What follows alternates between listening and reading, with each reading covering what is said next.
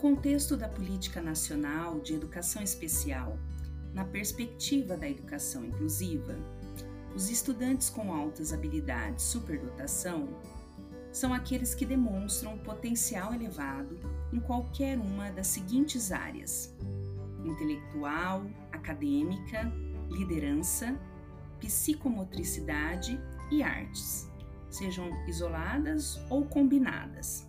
Além disso, apresentam grande criatividade envolvimento na aprendizagem e realização de tarefas nas áreas de seu interesse. Assim, esse grupo de educandos consiste num grupo heterogêneo. Isso significa que não existe um perfil tamanho único em que possamos incluir todos os educandos superdotados.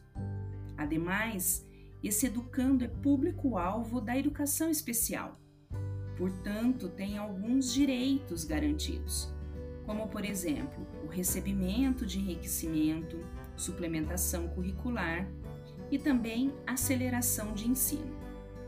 Por isso, cada caso deve ser avaliado em sua especificidade.